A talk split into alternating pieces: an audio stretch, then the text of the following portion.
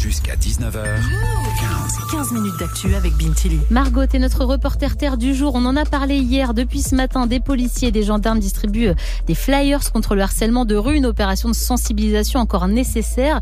Pourtant, depuis bientôt 5 ans, insulter et harceler une femme dans la rue est puni par la loi.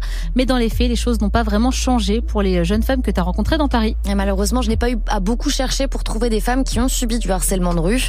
Parmi elles, Moira, 25 ans, qui passe sa journée dans la rue justement pour récolter de l'argent pour des associations. 15 regards insistants par jour et allez, trois remarques. Genre c'est hey, vous êtes bien jolie mademoiselle, je fais ta gueule dégage. C'est en vrai t'es carrément une pute et je suis en mode, ah mais c'est bizarre, ça change d'avis en deux secondes.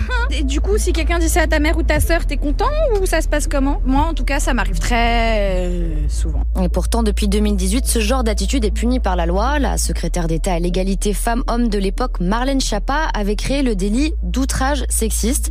Concrètement les comportements et les propos qui sont dégradants, intimidants et offensants de par leur connotation sexiste et sexuelle, sexuelle peuvent donner lieu à des amendes jusqu'à 3750 euros et des stages obligatoires de sensibilisation.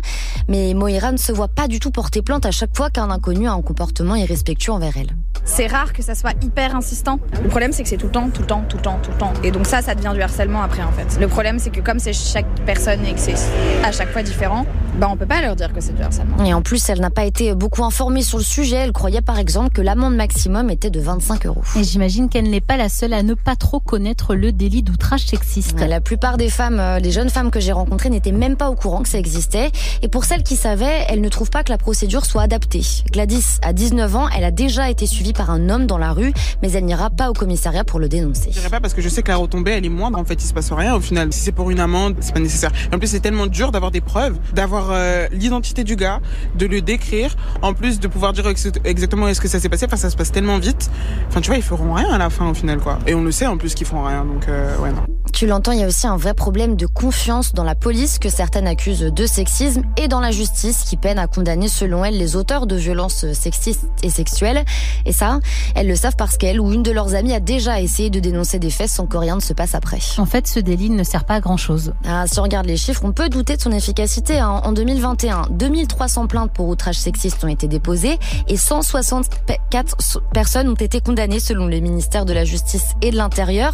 Ça reste peu quand on sait que la même année, 8 Françaises sur 10 sont déclarées avoir déjà été victimes d'harcèlement sexuel dans l'espace public. Depuis un mois, le délit est puni plus sévèrement, notamment quand la victime a moins de 15 ans. Mais pour Mina, de l'association féministe Nous Toutes, ce n'est pas comme ça qu'on va régler le problème. Ce qu'il faut faire, c'est euh, s'attaquer de manière plus globale à la culture du viol.